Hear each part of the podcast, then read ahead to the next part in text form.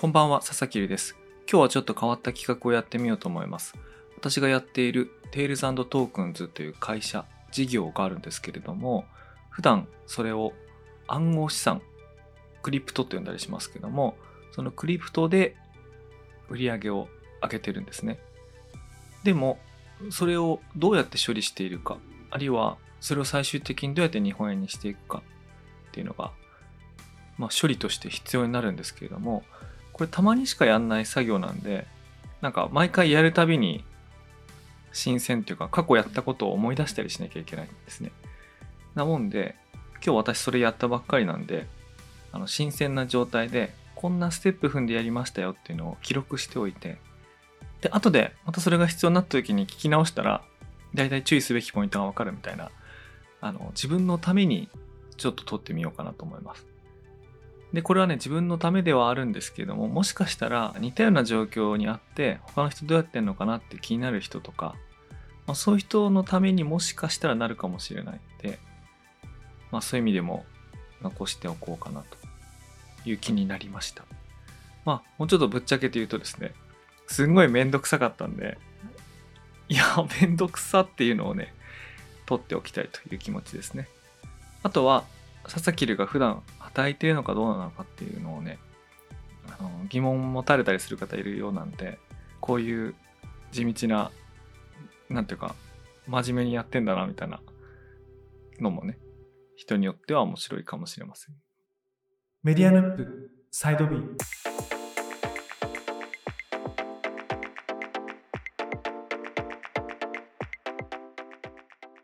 というわけで暗号資産クリプトでどうやって売り上げを上げて運営しているかっていうことの説明をしていきたいと思うんですけどもまずですね私の会社がどういう事業をやってるかというと NFT を作って売っています。あの簡単に言うとそういうことなんですけどもその NFT というのを自分たちの会社のプロジェクトだけじゃなくて、えー、といくつかのパートナーさんのプロジェクト。これ今んとこ4個とか5個とかあるんですけどもそのいくつもの種類の NFT を作って売っています。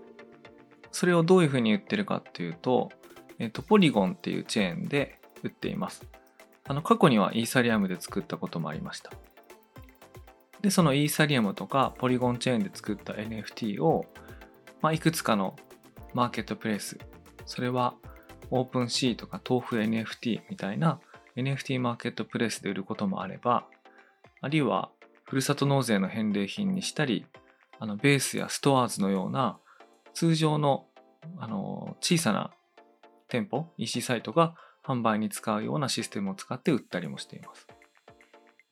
でそういうものが、あの日々、毎月売上計上していくわけなんですけども、このうちですね、日本円で売り上げが入ってくるものに関してはあの難しいことありません。そういった売上の処理とか形状とかやったことある人であれば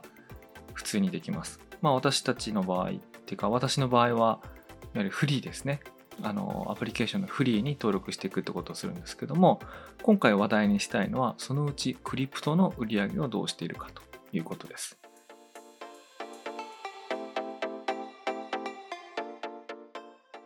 でまずですね第0ステップなんですけどもこれ1じゃなくて0なんですけどもこれ何やってるかというと、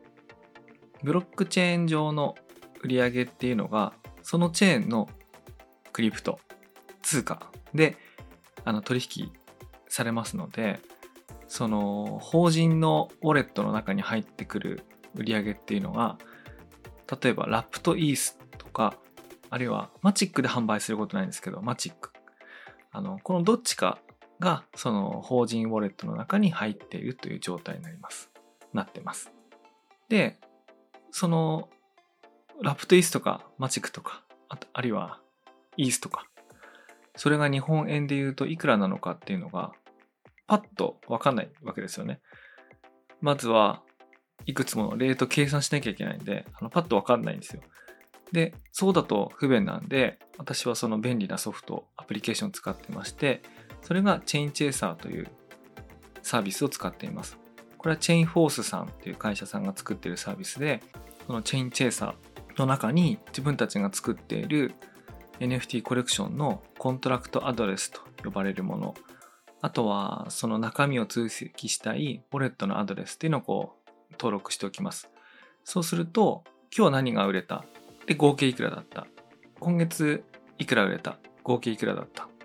あとはその費用なんかも出てきますので、費用っていうのはなんかガス代ですね。あのブロックチェーンに何か書き込んだりする際のガス代。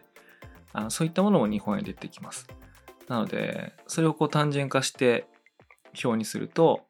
例えば9月は売上いくらで費用がいくらだったと。でそれをこう行を拡大して見ていくと、えっ、ー、と、A という NFT コレクションの売上がいくらで、B という NFT コレクションの売上がいくらでっていうふうに明細が出てきて、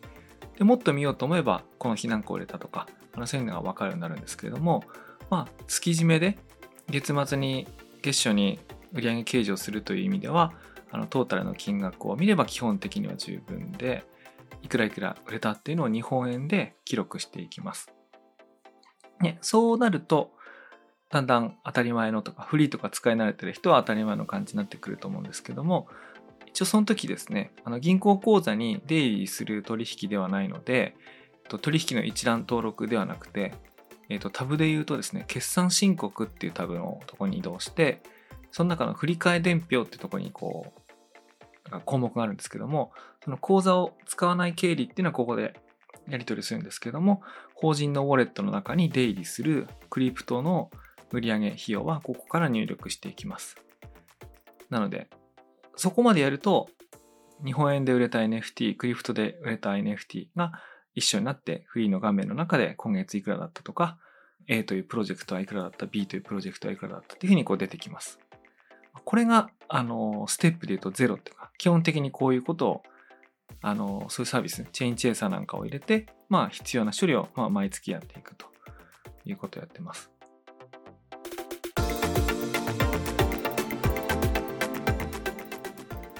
これがこうなんかベースなんですけども、まあ、こっから先があのたまにしかやらない作業なんであの今回記録しておこうかなと思った内容なんですけども法人の暗号資産ウォレットの中にクリプトで売り上げがたまるわけですよね。でそれを何かのタイミングでその日本円に変えるってことをしたくなるわけですよね。す,、まあ、する必要が出てくる。パートナーに売り上げのレベニューシェアをするだとか税金を納めるだとかっていう、まあ、その辺は日本円でやりますから日本円が欲しくなる、日本円にしたくなるタイミングがあるので、今回のような作業が必要になるんですけども、まずステップ1ですね。これ何するかっていうと、ポリゴンチェーンにあるクリプトをイーサリアムチェーンにブリッジする。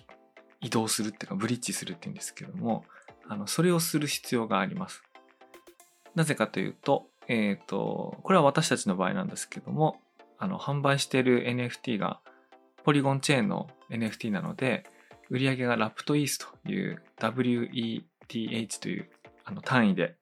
単位っていうかそういうクリプトであの売れるので、その売上が溜まってるんですね。で、これがその ETH、ETH という書いてあるものと非常にこうパッと見似通っているので似たように見えるんですけども、これはこうラップしたイーサリアム ETH ってことで別なものなんです。なのでそれちょっと気をつけなきゃいけなくて、あの、それをまず一旦イーサリアムのチェーンに戻すっていうか、うん、ブリッジするってことをするんですね。これをせずにポリゴンチェーンのラップトイースのまま、例えばどっかの CX、中央取引所なんかに送っちゃうと、これ GOX するっていうんですけども、失われてしまうということが起こります。これはなんかあの、最も多発するっていうか、最もやってしまいやすいミスということなんですけども、こればっかりやっちゃいけないと。まず、イーサリアムチェーンに移動するということですね。はい、これをやります。で、それをやる方法っていうのが、いくつもあるんですけれども、私やり慣れてないっていうか、なのもあってですね、サードパーティーのサービスは使わずに、あの、ポリゴンネイティブの、その、ブリッジするツールっていうか、あの画面を使ってやります。あの、もっとやり慣れてる人なんかは、その、手数料が安いとか、早いとか、あの、そういうサードパーティーのサービスを探すこともできると思うんですけども、私みたいにこう、たまにしかやらない人だと毎回毎回今どのサービスがいいのかなって調べるこうコストがあの高く感じるので使い慣れたポリゴンブリッジあのネイティブのものを使います。なのでその分こう使い慣れてるとかポリゴンがネイティブで出してるから安心だっていう代わりに、まあ、時間かかるかもしれないんですけどあの、まあ、それは時間をたっぷり余裕を持ってやることにしてます。でですね、まあ、どうするかっていうとポリゴンのサイトに行ってあのブリッジのページに行ってウィストロー引き出しのタブを選択してポリゴンチェーンのラップとイースをイーサリアムにこうブリッジすると。まあ最後、ブリッジっていうボタンじゃなくてトランスファーって書いてあるんですけど、まあ移動させるわけですね。で、これをやります。で、いくつか注意書きがあるんで、まあちゃんと読んで時間かかりますよとか、えっ、ー、と、想定よりガス代安くなった場合、ガス代は戻しますよとか、まあそんなようなあの注意っていうかアナウンスが出て、最後、お願いしますっていうふうにやると、そこでトランスファーされていきます。で、ちなみにあの、今回、あの、ミスって、そのミスにしばらく気づけなくて時間を無駄にしちゃったんですけども、何かというと、法人のウォレット、あの、私たちの会社使ってる法人のウォレットは、マルチシグウォレットって言って、えっ、ー、と、複数の、複数人の承認、署名がないと、その実行されないっていう、こう、安全なウォレットを使っていますので、あの自分一人でサクサク進められないんですね。何か署名をするたびに、そのワークフローというか、これやっていいですかっていうののワークフローを作って、で、他の人がそれを確認して、承認して実行するみたいな、なんかそういう2段階の処理を入れてるんですけども、このブリッジ、トランスファーの時も、これ何回か、そのその署名するタイミングがあったんですけども、その署名してくださいってこう、ポップアップっていうか、外部ウィンドウでそのウォレットが立ち上がるんですけど、その外部に立ち上がってるの気づかずに、その、署名が必要なのに署名しないまま何時間も待って、まあこれどうせ時間かかるって言われてるから、いや、そんなもんだべなって思って待ってたら、いや、自分が署名してないから、もう半日も無駄にしちゃったみたいなことがあったんで、まあちょっと気をつけるポイントとしては、その署名を求められるウィンドウが外側で出てくるのを見逃さないと、あの時間無駄にしないために、あのそういうのはちょっとありましたね。で、その辺問題なくやるとですね、数十分から3時間かかるよとかって言われるんですけども、うん、僕の場合はいくらだろう、本当に2、3時間とか、なんか、3時間はかかんなかったけど、うん、数時間かかって、その移動が終わりました。で、これね、移動してる途中、なんていうか、ところどころ不安になるタイミングがあるんですよね。あの、どこかっていうと、ポリゴンのウォレットからもバランスが消えるっていうか、えーと、残高がゼロになると。で一方、えーと、イーサリアムのチェーンのそのバランス、残高を見てもゼロになってると。で、まるでどっちにもないように見える瞬間があるんですけども、それはですね、なんて言うんだろうな。これ、画面のところで言うと、画面で言うと、イニシャライズって書いてあるんですけども、このブリッジするときの処理のステップが、なんか1個か2個あるんですけども、その中間ステップの時に、どっちにもない状態に一瞬見える時があるんですけども、まあ、ただそれ、ポリゴンスキャンとか、あの、ちゃんとしたとこ見に行けば、それがうまくサクセスしてる、成功してるのこう見えるので安心していいんですけども、まあなんか一瞬不安になる時はあります。ただね、あの、そんなのはポリゴン側の画面も100も承知で、あの今何が起こってるかとか、大丈夫、安心してくださいとか、なんかメッセージが出るので、まあ一応それを信じてね、あのやっていけば、まあ普通に終わります。で、ちなみにこれあの、あ、盲点だなと思ったのが、えっ、ー、と、ポリゴンからイーサリアムにブリッジするときのいくつかの実行に関しては、えっ、ー、と、ポリゴンチェーンで実行するものなので、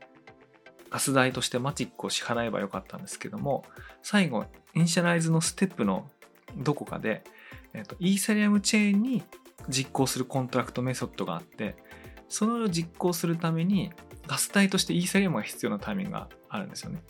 額としてはめちゃくちゃ少額です。これいくらだろうまあ、めちゃくちゃってことでもないか。あの、900円とか。900円じゃない。ドルが安いから今これ1000、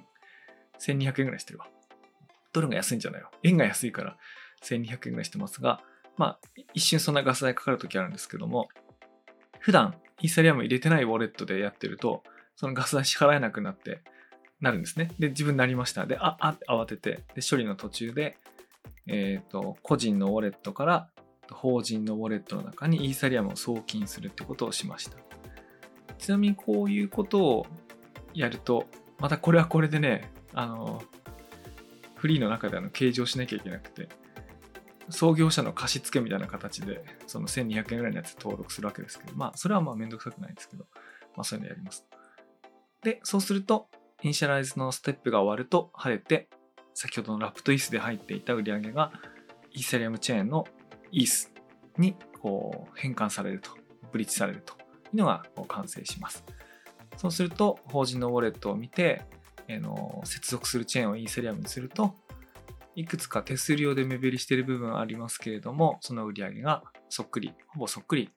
移動しているということですね。ここまでがステップ1です。ここがね、あの、一番慎重にやらなきゃいけなくて、一番、その、待たされて、あの時間がね、あの、かかるところです。でね、一瞬不安になったりするときってよく調べたりしなきゃいけないんで、あの本当にこう集中したりあるいは時間に余裕がある時じゃないとなかなか健康な気持ちで実行できないんでとにかく時間をたっぷりとってあのやることをねお勧めしますお勧めしますっていうか俺が俺にお勧めします、はい、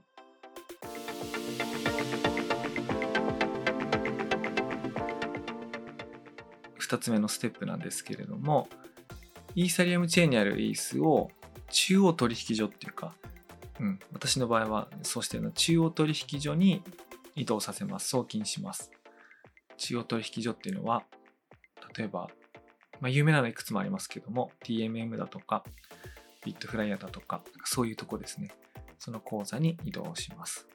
まあ、これは特に難しいことはないです。自分が持っている中央取引所の、あるいは自分が、会社が、うん、持っている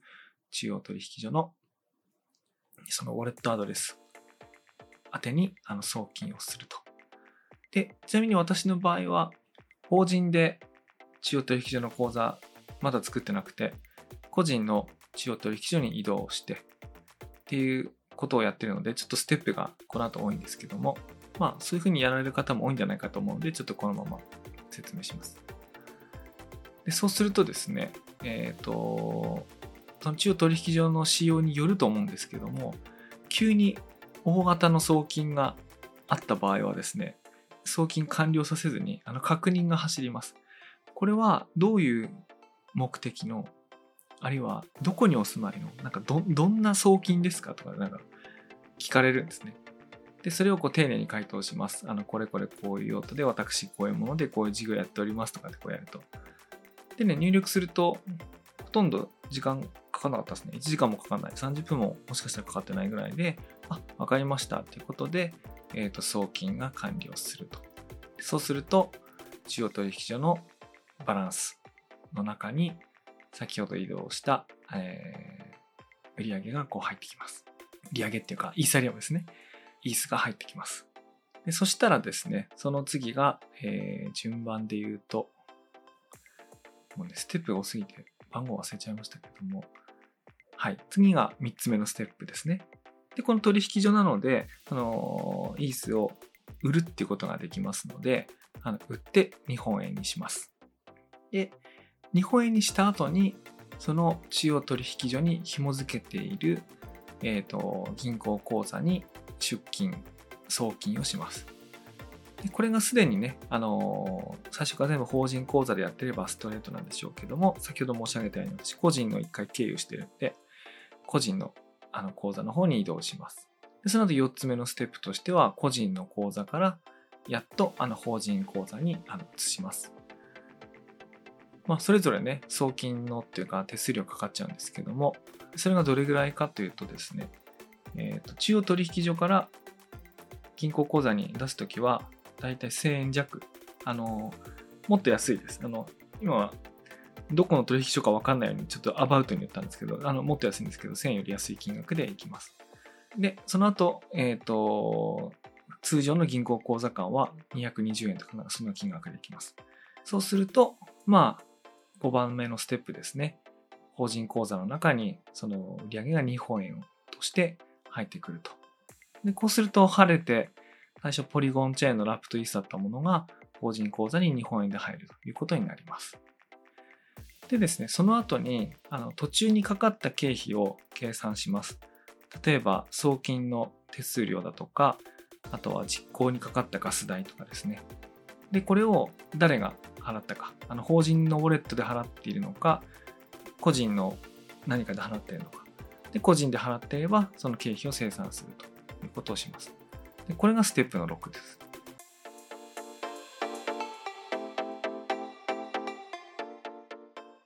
で、最後ですね、まとまった金額がドンと法人口座に入るんですけれども、日々の売上とか月々の売上はすでにあの毎月入力しているので、この入ってきた金額を売上として処理するわけじゃありません。この時、えー、フリーなんかに登録するのはですね、暗号資産売却益、あるいは損が出ることもありますけども、そのそういった項目として入れていきます。これは暗号資産というと特別に聞こえますけども、そのドルから円にするとかした時のこう為替の損益損が出る、益が出るというのと同じような形で思えばいいと思うんですけども、あのその差額についても別途記録をしますと。という感じです。今、口で言ってみて気づいたんですけど、そんな難しくないですね。あの、そんな、個人的にそんな難しく感じませんでした。とにかく気をつけなきゃいけないのは、ポリゴンから中央取引所に直接送るのは絶対ダメと。ちゃんとイーサリアムのチェーンに送りましょうということと、あと毎月の計上は別途やんなきゃいけないんで、まずね、チェーンチェイサーみたいなサービス使うのと、まず不可能だとま、個人では不可能でした。あの、本当に手間的に。なので、それを使うこと。あと、まあ、それをやってれば、あとはその、フリーなんかに、あの経理作業として入力したことのある人にとっては難しいことは何も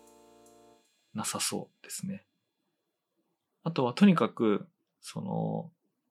よく調べたり、メッセージを読んだり、メールで通知が来たり、外部ウィンドウで署名が求められたりとか、なんか、なんかいろいろあるので、ゆっくり対応できるような時間を確保するってことですね。それが何より大事かなと思います。